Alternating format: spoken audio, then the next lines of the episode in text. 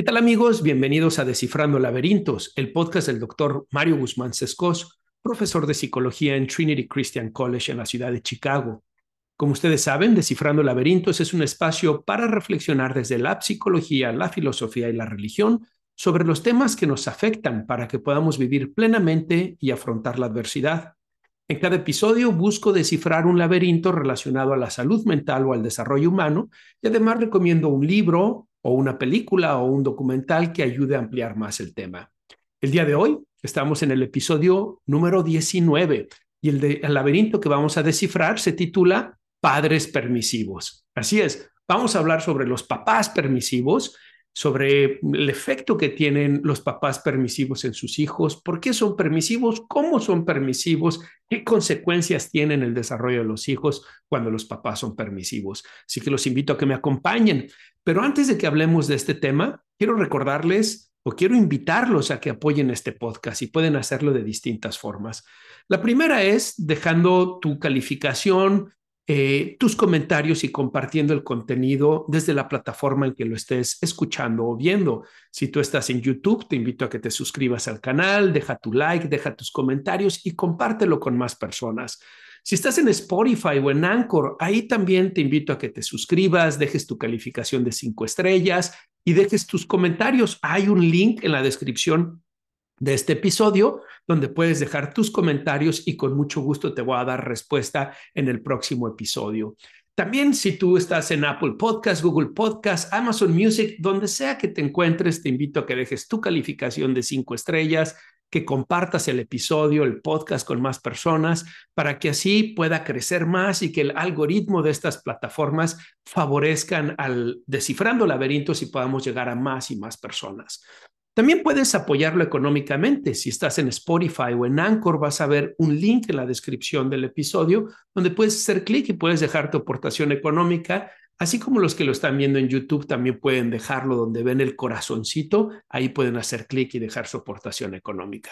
Finalmente, los invito a que adquieran mis libros, mi libro Lucas 24 y mi libro La transformación del adolescente así como el seminario en línea de la transformación del adolescente. Les voy a dejar los links de estos tres productos que tengo en la descripción de este episodio para que puedan adquirirlo. Por cierto, muy contento de que Amazon ha puesto al libro La transformación del adolescente como un best seller. Y es que tenemos puras calificaciones positivas, tiene cinco estrellas ahí, muchos comentarios positivos y se ha estado vendiendo muy bien. Un libro que puede ser de ayuda tanto para los papás de adolescentes como para los psicólogos, terapeutas, profesores, personas que trabajan con adolescentes, donde explico qué es la adolescencia desde la A hasta la Z, desde los cambios biológicos hasta los cambios psicológicos, sociales, espirituales, cómo promover un sano desarrollo en los hijos adolescentes, trastornos de salud mental, conductas de riesgo, en fin, les recomiendo que lo adquieran. Ahí les voy a dejar los links tanto para Lucas 24 como para la transformación del adolescente, así como para el seminario en línea también. Muy bien, vámonos pues a hablar del tema del día de hoy, que es padres permisivos. Y como ustedes saben, en el episodio número 4 de Descifrando Laberintos, hablé sobre la educación de los hijos y los distintos estilos parentales. Si no se acuerdan, les recuerdo, tenemos cuatro estilos parentales que son los más comunes. Por un lado, el autoritario, que son las personas que son muy exigentes, que tienen muchas reglas, que tienen muchas disciplinas, que pueden utilizar muchos castigos, tienen poco ah, afecto con los hijos, poco vínculo con los hijos. No los recomendamos, ¿ok? Tenemos el autoritativo, que es el que recomendamos en la psicología, que es un estilo parental basado en reglas, disciplinas y un vínculo amoroso, afectivo con los hijos. Y tenemos otros dos, uno que es el negligente, donde los papás no prestan atención ni a las necesidades físicas, emocionales o sociales de sus hijos y que desafortunadamente tiene graves consecuencias para los hijos.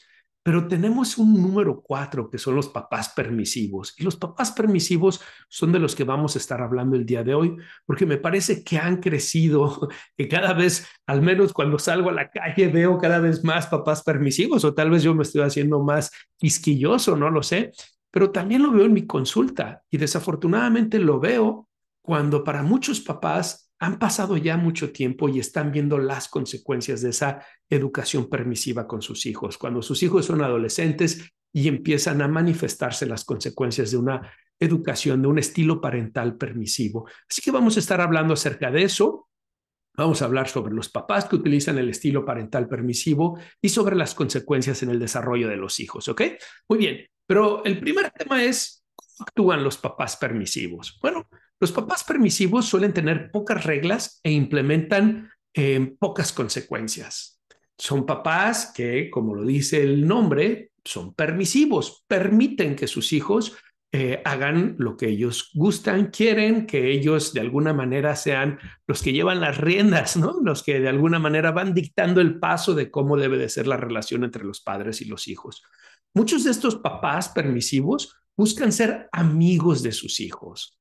Eh, escuchamos frases como yo quiero ser el mejor amigo de mi hijo, quiero ser la mejor amiga de mi hija, quiero que mis hijos me vean como un buen amigo al que siempre pueden acercarse.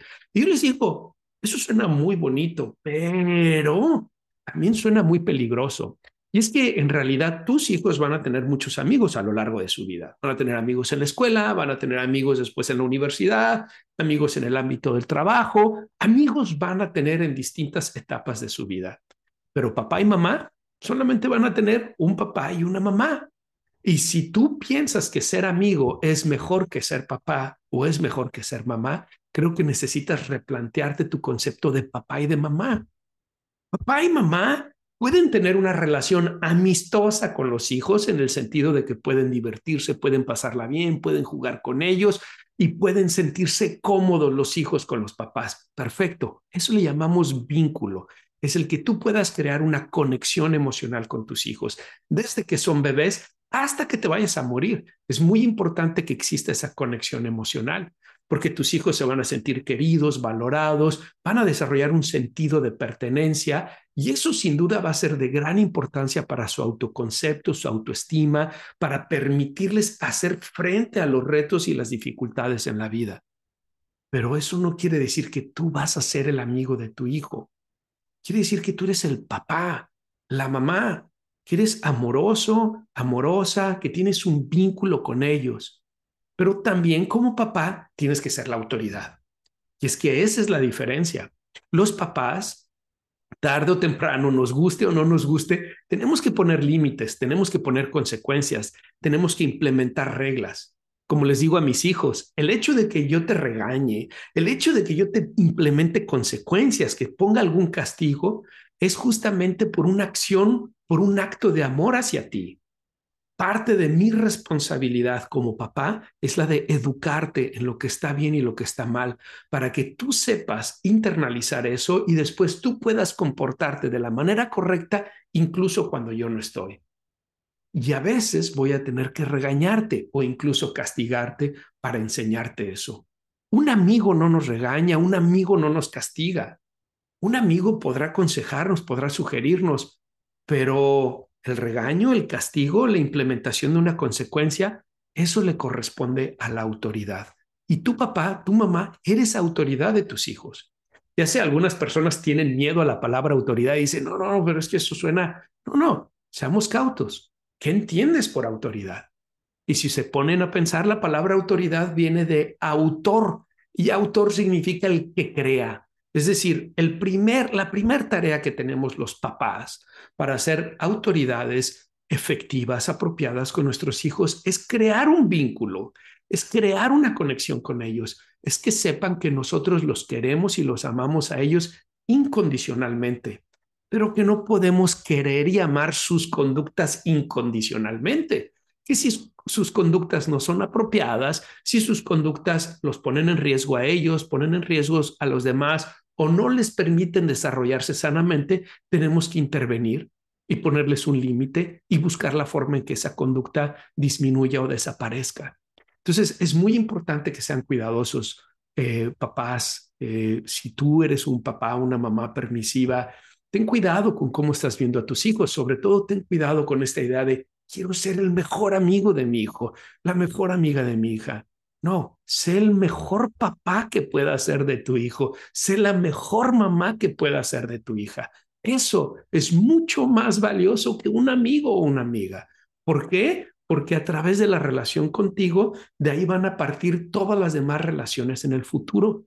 En psicología lo llamamos teoría del apego. El doctor John Bowlby fue el que desarrolló este concepto, esta idea del apego. Y él nos decía que esa primera relación que tenemos con nuestra mamá y con nuestro papá se convierten en el modelo del cual van a partir las demás relaciones a lo largo de nuestra vida. Por eso es tan importante tu relación, que te asumas no como el amigo, sino como el papá o la mamá, que tienes un vínculo amoroso, pero también donde tienes disciplina. Muy bien, ¿han escuchado a los papás permisivos para cómo se expresan? Muchas de las cosas que ellos dicen son, déjalos, son solo niños, que hagan lo que quieran. Yo les daré todo lo que yo no tuve.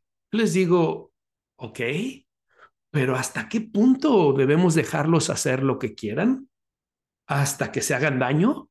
¿Hasta que los demás no quieran estar con ellos? ¿Hasta que tengan problemas en la escuela porque no saben controlarse? ¿Hasta que su desarrollo se vea impactado?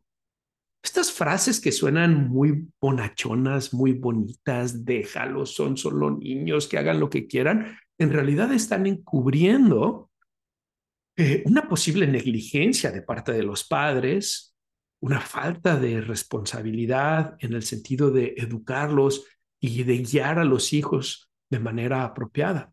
Fíjense ustedes, la tarea más importante que tenemos los papás en la educación con nuestros hijos es la de enseñarles el autocontrol, el que ellos sepan controlar sus conductas, sepan controlar sus emociones y sepan controlar sus impulsos.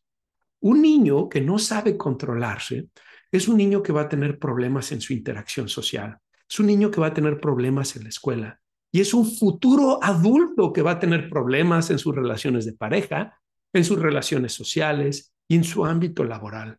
En cambio, un niño que desarrolla autocontrol conductual, emocional y de impulsos es un niño que sabe interactuar con los demás, que sabe ir a la escuela y sabe comportarse correctamente. Y lo que sucede es que sus compañeros van a querer estar con él sus maestros los van a ver con, con, con, de una mejor manera y van a tener una mejor relación con ella. Los papás de los amigos van a decir, ese niño, esa niña se porta muy bien, invítalos a la casa. Van ampliando su círculo social. Y esos niños van a ser adultos que van a tener habilidades sociales, van a saber desarrollarse socialmente de una manera apropiada y van a tener más éxito en su vida social, en su vida romántica y en su vida laboral. Entonces, esta idea de déjalos, son solo niños que hagan lo que quieran, en realidad encubre una negligencia.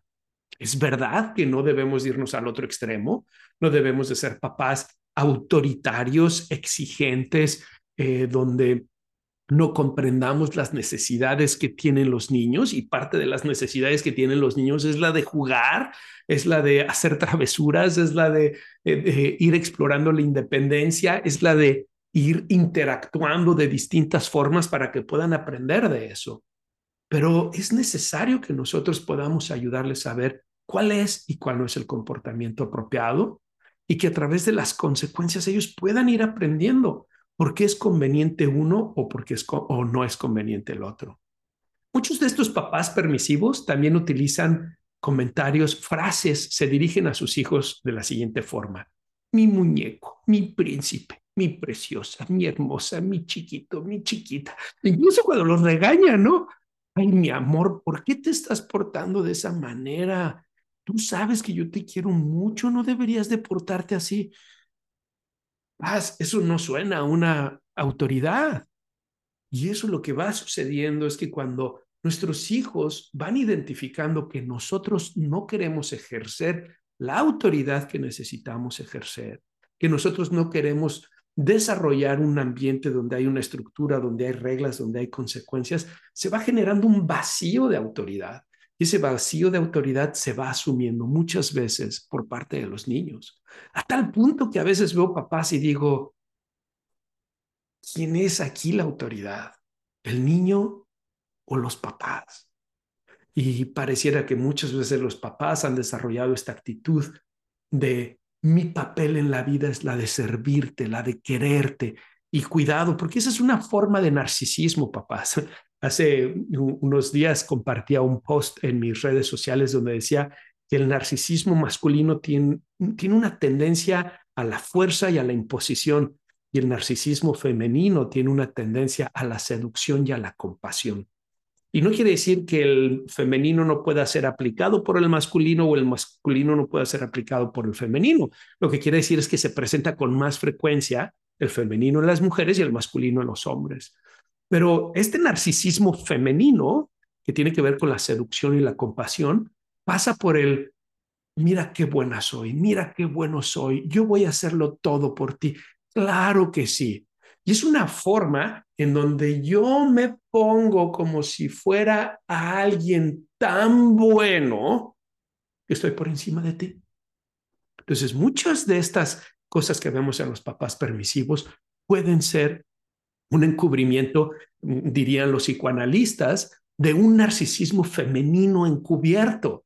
A veces incluso de un rechazo por los hijos y en un ejercicio como de sublimación, en un ejercicio de no aceptar esos sentimientos que generan tanta molestia, incomodidad, entonces los expreso como sobreprotección, como amor, etcétera. Ustedes saben que no soy freudiano, pero creo que Freud tuvo ideas muy acertadas y una de esas ideas era la de hacer ver que hay mamás que son castrantes, que hay mamás que por ser tan sobreprotectoras, que por querer ser el centro de atención de sus hijos, querer cubrir todo, quererles dar todo en la vida, terminan castrando a los hijos, es decir, terminan impidiendo su desarrollo psicológico sano.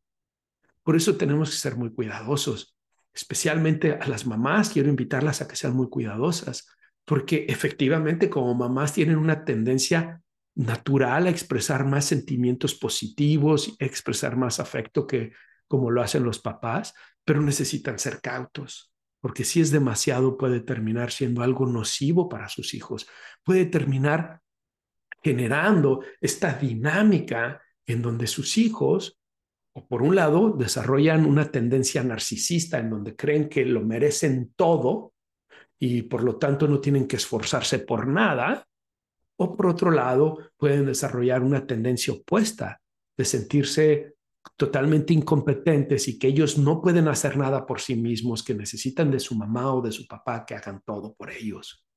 Recuerden que les decía que una de las tareas más importantes que tenemos es la de enseñarles el autocontrol. Y eso es porque todos los hijos tienen una tendencia innata a la autonomía y a la independencia. Y si no tienen el autocontrol desarrollado apropiadamente, esa autonomía e independencia se va a ver afectada. Pero si tú además eres sobreprotector o sobreprotectora, lo que termina sucediendo es que interfieres con esa autonomía, independencia innata que todos tenemos y va a generar conflicto psicológico después en el desarrollo de tus hijos, ¿ok? Así que ojo con eso, papás permisivos, ¿ok? Bueno, ¿y eso quiere decir entonces que está mal que les hablemos cariñosamente a nuestros hijos? No, pero hay un contexto, hay un contexto. Yo con mis hijos soy muy cariñoso les los abrazo, los beso, les digo que los quiero. A, mi hija le digo, eh, utilizo palabras de afecto y a mis hijos también utilizo palabras de afecto, pero hay un contexto. Y cuando mis hijos se están portando mal, cuando están teniendo una conducta inapropiada, no llego y les digo, mi amor, chiquita, preciosa, ¿por qué estás actuando de esa manera, mi amor? Es incongruente. Tengo que llegar con firmeza y decirle, eso que estás haciendo no está permitido.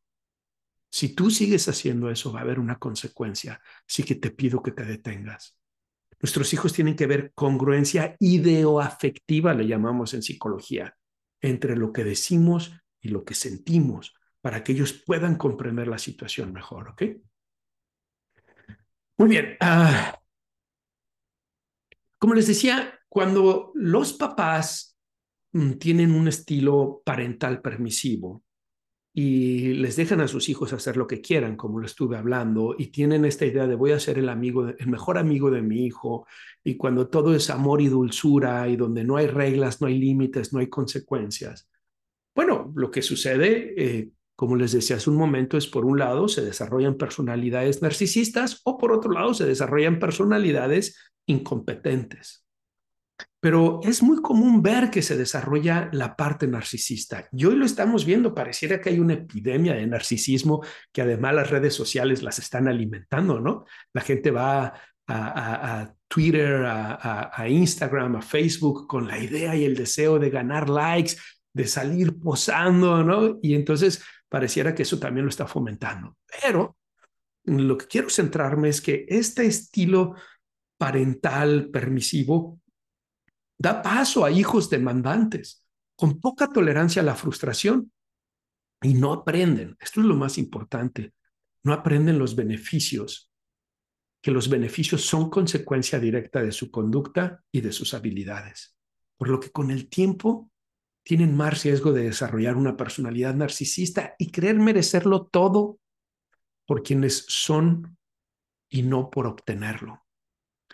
Esto es muy importante, papás. Nosotros queremos enseñarles a nuestros hijos que sus actos tienen consecuencias, consecuencias positivas y negativas, y que si sus actos em, son basados en el esfuerzo, en la disciplina, en la constancia, en, mm, perseverar, en esforzarse, van a tener consecuencias positivas. Pero que si sus actos no están basados en esas habilidades, en esas virtudes que estoy señalando, sino que están basados en la exigencia, en el llanto, en el berrinche, en, la manipulación, van a tener consecuencias negativas. Y por lo tanto, no les conviene desarrollar ese tipo de conductas. Si nuestros hijos aprenden a identificar que sus conductas son las que los llevan a obtener o a perder privilegios, no es papá, no es mamá la que les da o les quita, sino es que a través de mi conducta yo obtengo o yo pierdo, entonces los hijos desarrollan una mentalidad de competencia, una mentalidad de yo puedo obtener cosas en la vida, yo puedo lograr cosas en la vida. Luego lo que va a suceder es que cuando sean adultos, en lugar de tener una actitud de yo merezco, van a desarrollar una actitud de yo conquisto, yo logro, yo salgo, yo busco, yo logro cosas. Y piensen, ¿Qué tipo de hijo quieres tener cuando tenga 20 o 30 años? ¿Un hijo o una hija que está diciendo yo merezco todo? ¿O un hijo o una hija que sale y enfrenta el mundo para lograr, para conquistar las cosas que se propone? ¿Cuál de las dos mentalidades quieres ver en tus hijos? Y algo que es muy importante es que cuando tú ves a tu hijo que tiene 5 años, 6 años, 7, 8 años, y está haciendo un berrinche, una travesura, se está portando mal, hasta te puede parecer gracioso, te puede parecer incluso tierno y puedes decir, mira, qué, qué simpático, ¿verdad? Piensa en ese mismo niño cuando tenga 15 años haciendo esa conducta y si todavía te va a parecer simpático. O piensa en ese niño cuando tenga 25 años haciendo esa conducta y si todavía te va a parecer simpático. ¿Verdad que no? El problema es que si les permitimos desarrollar esas conductas y después queremos modificarlas cuando tienen 25, 20, 25 años, es mucho más difícil. Y además es incongruente porque van a estar diciendo, siempre me dejaste hacer esto, ¿por qué ahora te opones a que actúe de esta manera? Así que es muy importante, papás, que ustedes puedan tener una visión de su hijo, de su hija a largo plazo. No solamente el niño que tienes enfrente a los 7, 8, 10 años, sino el hombre o la mujer que va a ser a los 20, 25, 30 o 40 años. Y que tu educación con tus hijos esté basada no en complacer las demandas, necesidades o exigencias que tus hijos tienen aquí y ahora en el momento presente, sino que esté orientada tu educación hacia ellos en que desarrollen las habilidades que van a necesitar, las habilidades y las virtudes que van a necesitar cuando sean hombres, mujeres de 30, 35, 40 años. Bueno, con todo esto, el segundo subtema es ¿Qué necesitan los hijos para crecer sanamente? Bueno, si ya vimos que el estilo parental permisivo no es el ideal, no es el apropiado, ¿cómo sí pueden crecer sanamente los hijos? Bueno, lo primero que tenemos que decir, y esto puede ser un poco controversial o poco popular en estos días, pero la investigación muestra que el mejor ambiente para que los hijos se desarrollen es un ambiente donde papá y mamá biológicos están unidos en armonía con los hijos. Fíjense qué importante lo que estoy diciendo. Papá y mamá biológicos en armonía con los hijos. Eh, desafortunadamente, no siempre el ideal es posible y muchas parejas terminan en separación, en divorcio, otras personas son papás solteros, etc. Y si bien esos papás que están en una situación de divorcio, que son solteros, etc., pueden hacer un muy buen trabajo y pueden ayudarles a sus hijos a desarrollarse sanamente, también es cierto que es más difícil para ellos. No es imposible, pero es más difícil. Por eso la investigación desde hace 40, 50 años apunta cuando está papá y mamá juntos en armonía, bajo el mismo techo, educando a los hijos, es el mejor ambiente. Y es que tiene muchos beneficios. Por un lado, permite que los hijos vean cómo se interactúa entre los sexos también permite que se identifiquen con el sexo, con, con el papá de su mismo sexo y que comprendan el sexo opuesto a través del otro papá o mamá. También permite que haya una distribución de las labores entre la mamá y el papá. En esta época donde todos trabajamos y trabajamos muchas horas, tener hijos es una tarea que a veces eh, junto con el trabajo puede convertirse en un desgaste hacerlo solo es todavía más cansado. Las mujeres, las mamás solteras, por ejemplo, las mamás divorciadas también suelen tener mm, una serie de situaciones eh, que, son más complicadas o complejas que quienes están en un matrimonio. Eh, por ejemplo, tienen más problemas económicos, tienen mayor riesgo de desarrollar problemas de salud mental como depresión, ansiedad, enfermedades físicas eh, morir a edades más tempranas, ser víctimas de violencia y de abuso sexual incrementa el riesgo. Claro, no todas las mamás solteras, no todas las mamás divorciadas van a pasar por eso, pero estadísticamente hablando, incrementa el riesgo. Y es que pónganse a pensar, si tú eres una mamá soltera y tienes dos o tres hijos, tienes que ir a trabajar ocho o diez horas y todavía tienes que llegar a la casa y tienes que atender a los hijos, ayudarles con la tarea, bañarlos, darles de comer, etcétera, es una tarea muy difícil. Y luego la otra, si tus hijos son pequeños, ¿con quién se van a quedar durante todo ese tiempo? ¿Quién te va a ayudar? Y tienes que ir por un lado, por otro lado, tienes que atender la disciplina de los hijos, tienes que hacer el que hacer, tienes que, eh, ¿no? Claro, estoy hablando de mamás solteras porque es más común, pero lo mismo es para el papá soltero. Un papá soltero está también en una situación de desventaja porque va a tener que trabajar al mismo tiempo que tiene que cuidar a los hijos, al mismo tiempo que tiene que cuidar de la casa, al mismo tiempo que tiene que cuidar de sí mismo. Yo tengo una esposa y tengo tres hijos y así los dos a veces tenemos nuestro tiempo limitado. No me imagino cómo sería si mi esposa no existiera y fuera yo el único haciéndose cargo de los hijos. ¿A qué hora trabajaría? ¿A qué hora los atendería? ¿A qué hora haría la casa? ¿A qué hora lavaría la ropa? ¿A qué hora haría todo yo solo? sería mucho más difícil, mucho más estresante y por supuesto la calidad de la interacción con mis hijos sería mucho menor porque estaría más estresado, con menos tolerancia a la frustración, etc. Bueno, eso quiere decir entonces que por el hecho de que los hijos viven en un hogar donde hay un papá y una mamá, ¿ya no van a haber problemas? Claro que no. Todos, la mayoría de nosotros venimos de un hogar donde había un papá y una mamá y creo que eh, puedo decir que todos, sin temor a equivocarme, podemos decir que no fue del todo perfecto. Pero a pesar de que no fue del todo perfecto, es mejor que la alternativa. Y es aún mejor si ese papá y esa mamá están en armonía. Porque ese es un concepto clave, papá y mamá estén en armonía. No quiere decir que sea una relación perfecta, donde no hayan diferencias, donde no hayan conflictos, sino que quiere decir que es una relación donde hay más elementos positivos que negativos, una relación en donde las parejas se relacionan, resuelven los conflictos, superan los conflictos y mantienen el amor, en donde la balanza se inclina más a lo positivo que a lo negativo.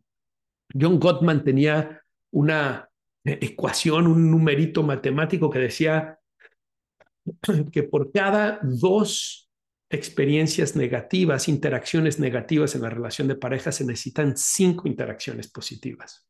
Y él decía, ese es el número secreto, ¿eh? Cinco y dos, cinco interacciones positivas y dos negativas. Decía, si hay, mm, si todo fuera perfecto, al final termina siendo una relación monótona y dejamos de apreciarlo y de disfrutarlo. De hecho, el conflicto permite eso, permite restablecer el amor, los vínculos del amor, restablecer el, el diálogo, la conversación, la solución de problema, crecer de ese problema y, como decía, restablecer el vínculo del amor. Pero si es más de dos interacciones negativas por cinco positivas, lo que sucede es que esa relación se empieza a ir en picada poco a poco. Por eso John Gottman decía, necesitamos ser muy cautos porque tenemos una tendencia más fácil a interacciones negativas que a interacciones positivas y tenemos que poner ese énfasis en estar construyendo las interacciones positivas. Muy bien, ¿qué más necesitan los hijos para crecer sanamente? Bueno, un estilo de vida no permisivo, perdón, un estilo parental no permisivo, sino autoritativo, es decir, donde hayan disciplina, donde hayan reglas, donde hayan consecuencias, donde también haya un vínculo, donde también haya un afecto. Fíjense ustedes, todo tiene reglas. ¿Quieres jugar fútbol? Hay unas reglas, unas reglas que delimitan la cancha, unas reglas que delimitan cuándo es gol, cuándo no es gol, unas reglas que delimitan si lo puedes agarrar con la mano, si lo puedes agarrar con el pie, cuántas faltas puedes tomar o no. Si no hubieran esas reglas, no sería fútbol. Imagínense que mm, alguien decide que ahora lo quiere agarrar con la mano en lugar de con el pie. O alguien decide que el gol ya no va a ser dentro de la portería, sino que el gol va a ser cuando lo mando hacia el público. O alguien decide que en lugar de utilizar el pie y la mano, mejor vamos a utilizar una raqueta. No hace sentido, ¿verdad? para que el fútbol sea fútbol, para que el tenis sea tenis, para que el básquetbol sea básquetbol, para que el béisbol sea béisbol, hay unas reglas que delimitan qué es y qué no es básquetbol, qué es y qué no es fútbol, qué es y qué no es tenis. Lo mismo en tu trabajo, lo mismo en la escuela, lo mismo en la relación de pareja. Hay unas reglas que delimitan la relación. El respeto es una, el amor es la otra, la fidelidad es otra, si nosotros no respetamos a la pareja, no amamos a la pareja, somos infieles, lo que va a suceder es que esa relación de pareja ya no va a ser relación de pareja. Por eso las reglas son tan importantes en la educación. Necesitamos que nuestros hijos tengan reglas dentro del hogar sobre sus responsabilidades, reglas académicas de lo que se espera de ellos dentro de la escuela, reglas sociales, lo que pueden y no pueden hacer con los amigos, las salidas, etcétera, y reglas de convivencia familiar, lo que se espera del trato en la relación, en la convivencia familiar. Y que los hijos vean consecuencias. Más que castigos, se trata que los hijos vean que ellos pueden tener acceso a privilegios o perder los privilegios en base a sus conductas.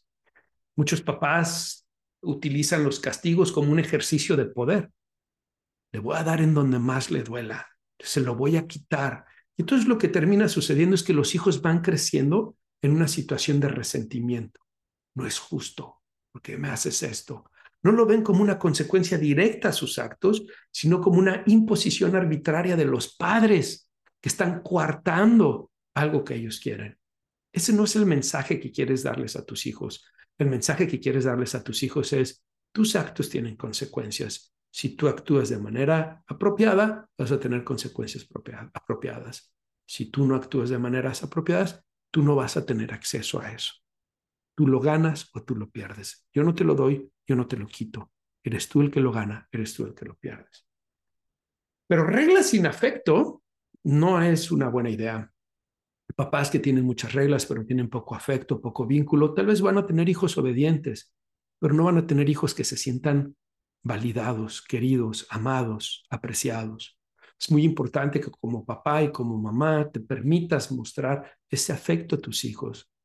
Les hagas ver por qué ellos son importantes para ti, no solo con tus palabras, sino con tus acciones.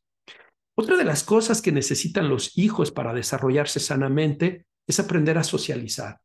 Y la socialización es algo que surge en la casa también. ¿Cómo les enseñamos a interactuar con sus hermanos? ¿Cómo les enseñamos a interactuar con nosotros? ¿Cómo nos ven a papá y a mamá interactuando? Todo eso es parte de ese aprendizaje vicario que van teniendo de la socialización. También necesitamos ayudarles las reglas de cortesía. un niño que no sabe decir gracias, que no sabe decir por favor, que no sabe decir disculpa, es un niño que con el tiempo va a tener más interacciones negativas que positivas. Los papás de otros niños van a decir, ese niño es medio mal educado, no lo invites. Y se va a limitar su posibilidad social. Por eso, papás, necesitamos esas reglas de cortesía. Necesitamos hacerlas otra vez tendencia, ¿no? Hay que ser un hashtag que diga reglas de cortesía, ¿no? Eh, porque ahora muchos papás, otra vez con esta idea de déjalos, son niños, no les pasa nada, que hagan lo que quieran, no les enseñan a pedir las cosas por favor, no les enseñan a dar las gracias, no les enseñan a ofrecerse, ayudar a los demás. Entonces, ¿qué es lo que sucede? Si yo no tengo que pedir las cosas por favor, si yo no tengo que pedir las cosas eh, o dar gracias por las cosas, si yo no tengo que ofrecerme a ayudar a los demás, quiere decir que yo soy especial, yo merezco todo. Otra vez, cuando tienen cinco o seis años, hasta puede parecernos gracioso. Pero cuando tienen 20 o 25, ¿te va a parecer gracioso? A su esposa o a su esposo no le va a parecer gracioso, te lo aseguro. Tampoco a sus compañeros de trabajo. Una regla que le escuché, eh, le leí a Jordan Peterson en su libro eh, de 12 reglas para la vida, que me pareció una, probablemente una de las reglas más importantes que tiene en su libro, es la de no dejes hacer a tus hijos nada que te haga no quererlos. Me llama mucho la atención ver a papás cuando tienen a sus hijos pequeños. Sus hijos les pueden pegar, les pueden insultar o pueden romper cosas. Pueden hacer cosas que a los papás les molestan, no les gusta y no dicen nada. Los dejan actuar de esa manera. yo pienso, si a ti no te gusta que actúe de esa manera, ¿por qué piensas que le va a gustar que actúe de esa manera a su maestra o a la mamá de sus amigos o a sus compañeros? O otra vez lo que les he estado diciendo el día de hoy. Si a ti no te gusta que actúe de esa manera a los cinco años, a los ocho años, a los diez años, ¿te va a gustar que actúe de esa manera cuando tenga veinte? Por eso me parece que eh, Jordan Peterson cuando dice, no dejes a tus hijos actuar de una forma que te haga no quererlos, acierta en eso. Porque si tú empiezas a sentirte molesto, resentido con tus hijos, lo que va a suceder es que va a bajar tu nivel de afecto, tu nivel de amor hacia ellos. Y una vez que empiece a bajar el nivel de afecto y de amor hacia ellos, lo que va a suceder es que tu hijo o tu hija se va a sentir rechazado, no se va a sentir querido, no se va a sentir valorado. Y como no se va a sentir querido o valorado, va a empezar a actuar de maneras más disruptivas y se va a hacer una espiral descendente de conductas negativas difícil de parar. Así que actúa cuando son niños. Si tu hijo o tu hija está haciendo algo que te molesta, algo que te hace no quererlo, tienes que detenerlo y decirle, tienes que dejar de hacer eso, porque cuando tú haces eso, a mí me molesta y hace que me sienta enojado, triste, distanciado de ti y no me quiero sentir de esa manera. Deja de hacerlo o va a haber una consecuencia. Cuando haces eso, les estás enseñando, tus acciones tienen repercusiones en las emociones de los demás. Es una forma de entrenarlos en empatía y de hacerlos pensar cómo soy una persona que va, aumenta su probabilidad de ser aceptado por los demás aumenta su probabilidad de ser rechazado por los demás. Entonces, no los dejes hacer nada que te haga no quererlos. Muy bien. Em,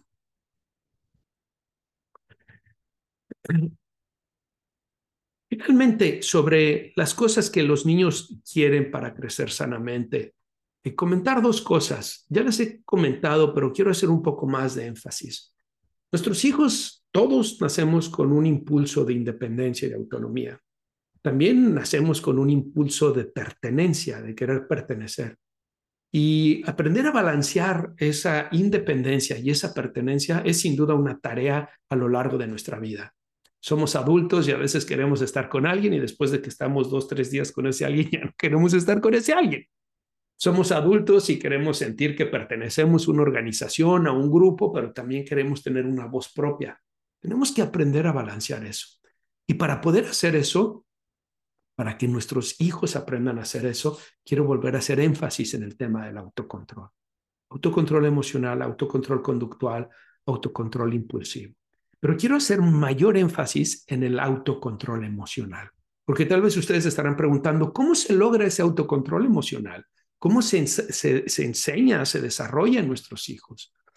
Bueno, tiene que ver con la idea de inteligencia emocional, ¿no? O habilidades sociales, como quieran llamarles. Pero ese autocontrol emocional tiene que ver con aprender a identificar la emoción que estoy sintiendo y cuál es el manejo apropiado de la emoción que estoy sintiendo. Si tu hijo se siente enojado, no hay nada de malo en que se sienta enojado. Lo que va a ser malo o va a ser bueno es lo que haga con el enojo. Si va a ir y va a agarrar y le va a pegar al hermano un puñetazo, pues eso tal vez no es la mejor manera de hacerlo, aunque a veces se tendrán que defender, ¿verdad? Pero si por el contrario va y se expresa apropiadamente y dice, eso que hiciste me molestó, te pido que no lo vuelvas a hacer, pues eso parece más apropiado. Si tu hijo está frustrado y entonces porque está frustrado agarra tu celular y va y lo avienta al excusado, pues eso es lo que está mal, el que agarra el celular y lo avienta al celular, no que esté frustrado. Si en cambio él aprende a expresar su frustración y te dice, mamá, cuando tú haces esto, yo me siento frustrado y me dan ganas de agarrar el celular y tirarlo. Por favor, no me hagas eso, mamá. Por favor, dime las cosas de una manera distinta. Eso es mucho mejor. Pero ese es un entrenamiento que tú como papás tienes que darles. Enséñales a ponerle nombre a las emociones. Eso que estás sintiendo, hijo, se llama miedo. Y por lo tanto, eh, estás actuando de esa manera porque sientes miedo. Pero vamos a ver si ese miedo está justificado o no. Eso que estás sintiendo, hijo, se llama enojo. Pero eso no te da derecho de ir y pegarle a tu hermano. La próxima vez vas y le dices lo que te hizo enojar y si tu hermano no te hace caso, puedes venir conmigo y yo hablaré con él. ¿Se fijan? Instruimos en cuál es la emoción que experimentan e instruimos en cuál es el comportamiento apropiado. Y cada que los hijos lo hagan, necesitamos reforzarlo. Hijo, me da mucho gusto cómo manejaste la situación con tu hermano. Hijo, qué bueno que me estás diciendo que te sientes frustrado y que no quieres que te hable de esa manera voy a ser más cuidadosa. Porque entonces con ese reforzamiento tu hijo va a ver, ah, sí funciona hacer esto. Y finalmente el otro que les decía, hace un momento hablaba ya de el ambiente ideal donde está papá y mamá biológicos en armonía con los hijos, pero también decíamos que es una realidad que muchas familias no tienen esa posibilidad y que hay mamás solteras, papás solteros, divorciados, etcétera, y que es importante ser cautos. Mi mayor recomendación para aquellos que me están viendo o escuchando y que están en una de esas situaciones es busca alguien que te ayude a hacer un contrapeso. Si eres una mamá o un papá soltero o si están divorciados, ¿no? si no tienen esa estructura eh, eh, de, la familia nuclear que estaba mencionando hace un momento, busca alguien que te ayude a hacer un contrapeso. Las mujeres pueden terminar cayendo en esta idea de lo que yo tengo que hacer es amar a mis hijos, amar a mis hijos y se pueden olvidar de la disciplina, de las consecuencias de las reglas. Y los papás pueden caer en el otro extremo de yo tengo que hacer que mis hijos sean eficientes, que hagan las cosas bien y olvidarse de la parte afectiva. Claro, estoy haciendo sobre generalizaciones porque hay mamás que son muy obsesivas, compulsivas también y hay papás que son muy permisivos y muy amorosos también. Pero sea cual sea tu estilo, busca un contrapeso. Porque normalmente eso es lo que hace papá y mamá. Cuando les platico un poco en mi experiencia con mi esposa, cuando a veces yo soy exigente con mis hijos y se me está pasando la mano, mi esposa me ayuda a verlo y me dice, oye, te está pasando la mano. Trata de decirlo de una manera distinta o relájate un poco en este tema, no creo que sea tan grave. Y me da criterio de realidad, me ayuda a ver y decir, ay, sí, pues sí, sí es cierto, tal vez se me pasó la mano. Pero yo también muchas veces voy y le digo, ¿por qué estás dejando al, al niño actuar de esa manera? No es apropiado que lo dejes actuar de esa manera, ponle un límite. Ese contrapeso se pierde cuando hay un divorcio o cuando hay una madre o un padre soltero. Hay que buscar el contrapeso. Si hay una buena relación con el padre biológico de los hijos, pues puede tal vez ser una opción. Si no la hay, tal vez un amigo, una amiga puede ayudarnos y podemos tomarlo un poco como confidente y decirle, oye, ¿cómo me ves? ¿Cómo ves cuando me ves cuando estoy interactuando con mis hijos? ¿Qué cosas puedo hacer diferentes? O tal vez puedes ir a terapia y puedes trabajar en terapia y decirle, oye, quiero que me ayudes a ver si, si no me estoy yendo mucho para un lado, para otro lado, y que pueda ofrecerles a mis hijos una experiencia balanceada. Bien, vamos eh, al penúltimo tema, que es el peligro de la autoestima. Si escucharon bien, el punto número tres de este programa de papás permisivos es el peligro de la autoestima. Y es que muchos papás permisivos están realmente empeñados en construir la autoestima de los hijos. Pareciera que lo más importante es que los hijos se sientan bien. Y en gran medida es culpa de los psicólogos, porque los psicólogos hemos hecho mucho énfasis en el tema de la autoestima. E incluso a veces lo hemos hecho de maneras erróneas, a tal punto que las personas creen que el objetivo tiene que ser que se sientan bien, cuando en realidad el objetivo tiene que ser que hagan las cosas bien, que ellos hagan el bien, que hagan cosas bien y que hagan el bien. Una autoestima que está basada en sentirte bien de poco o nada te va a servir en la vida. Cuando tú le dices a tu hija, qué guapa estás, qué guapo estás, o cuando tú le dices, eres la mejor de todas, eres el mejor de todos, tú puedes hacer lo que quieras. Se siente muy bien en el momento, pero ¿es eso realmente lo que tus hijos necesitan? ¿O eso es inflar el ego de tus hijos? Yo le digo a la gente, cuando vas con un psicólogo, si el psicólogo siempre te está dando palmaditas en la espalda y siempre sales sintiéndote muy bien diciendo, soy el más fregón o la más fregona de todas, tal vez no es un buen psicólogo. Porque un buen psicólogo tiene que confrontarte, tiene que ayudarte a ver lo que tú no estás queriendo ver. Porque es eso lo que te está haciendo sufrir y para que puedas transformarlo y cambiarlo. Los papás tenemos que hacer algo semejante.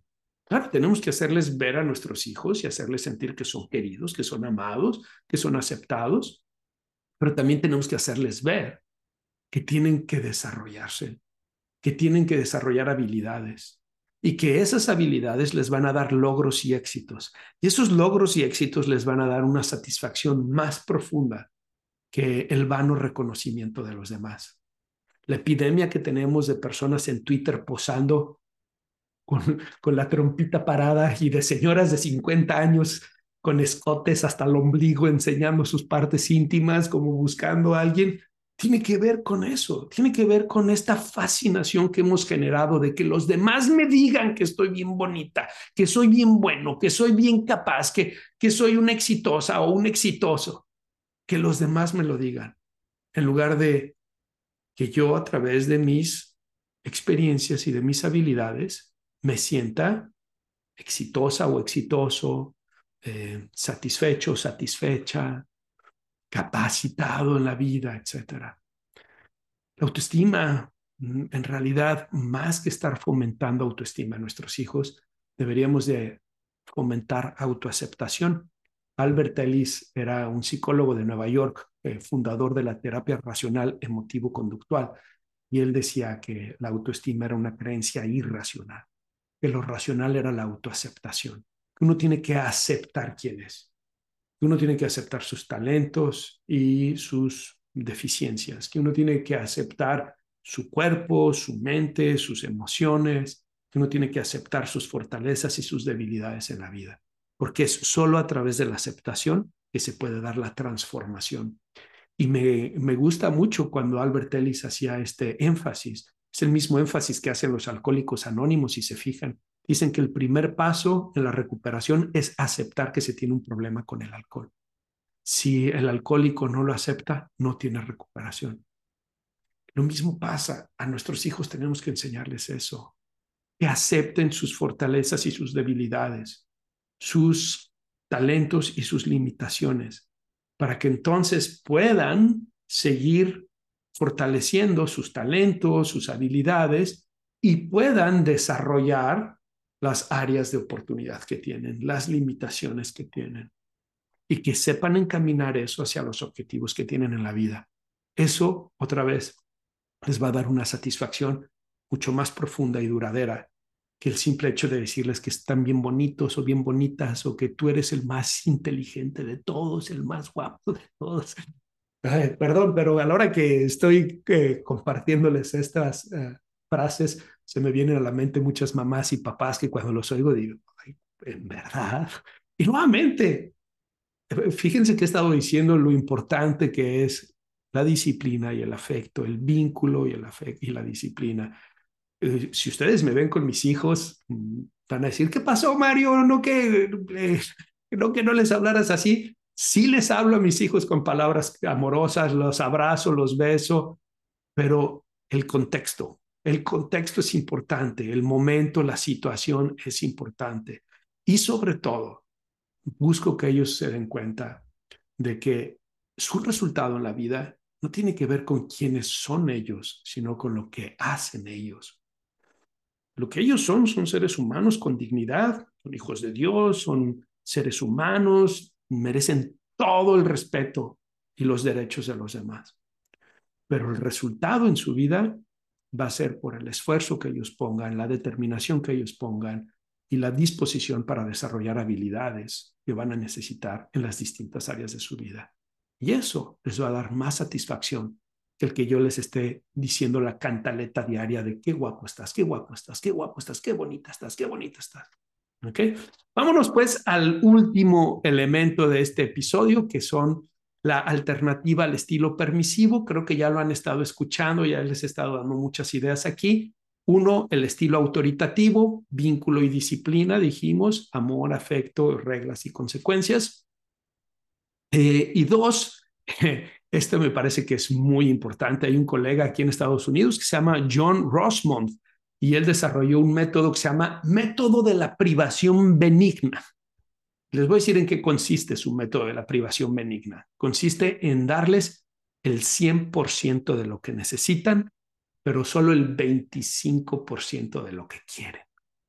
¿Qué es lo que necesitan tus hijos? Necesitan hogar, necesitan comida, necesitan ropa, necesitan educación y necesitan afecto y necesitan experiencias en la vida. Dales el 100% de eso. No, no seas tacaño con tu afecto, no seas tacaño con la comida, eh, claro, una alimentación apropiada, balanceada, em, que, que tengan su acceso a la escuela, la ropa, pero eso es lo que necesitan. Todo lo demás es lo que ellos quieren. ¿Tus hijos necesitan un celular? No, ellos lo quieren. ¿Tus hijos necesitan Xbox? No, ellos lo quieren. ¿Tus hijos necesitan cinco pares de tenis? No, ellos lo quieren. ¿Tus hijos necesitan ropa de marca? No, ellos lo quieren. ¿Tus hijos necesitan comer postres todos los días? No, ellos lo quieren. ¿Tus hijos necesitan estar levantados hasta las 10 de la noche? No, ellos lo quieren.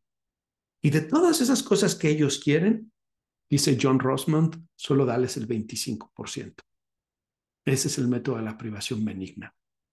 Les vas a ayudar a ver que en la vida uno no tiene siempre lo que quiere, que uno tiene que esforzarse por lo que quiere, que está bien no tener lo que uno quiere, que uno puede tolerar la frustración y que a veces es más importante que en lugar de tener lo que uno quiere, aprender a querer lo que uno tiene. Eso es lo que está pasando. Vivimos en una época de abundancia, abundancia de comida, abundancia de tecnología, abundancia de muchas cosas. Y lo que está sucediendo es que no estamos aprendiendo a querer lo que tenemos, sino que queremos lo que no tenemos. Y nuestros hijos, que desafortunadamente muchos chicos están creciendo en este en estas familias donde hay papás permisivos, tienen una gran necesidad de aprender esa lección. Entonces, dales el 100% de lo que necesitan, pero solo el 25% de lo que quieren. Todo lo demás, el otro 75%, que ellos lo ganen, que ellos lo logren, que se pongan a trabajar, que generen cosas para lograrlo. Tú solo dales el 25%, ¿va?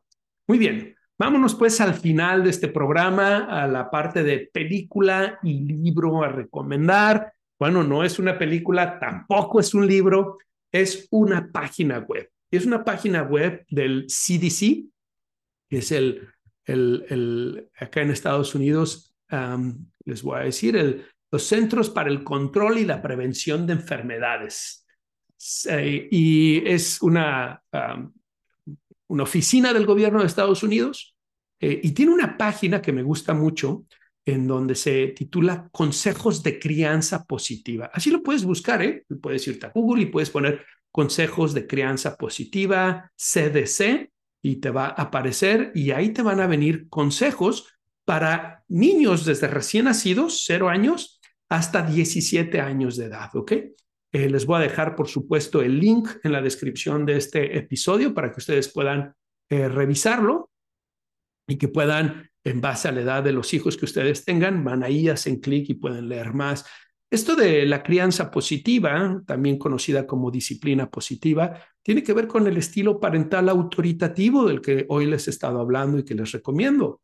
Papás que tienen reglas y consecuencias, pero que también son afectivos, amorosos y que entienden el estado de desarrollo de sus hijos.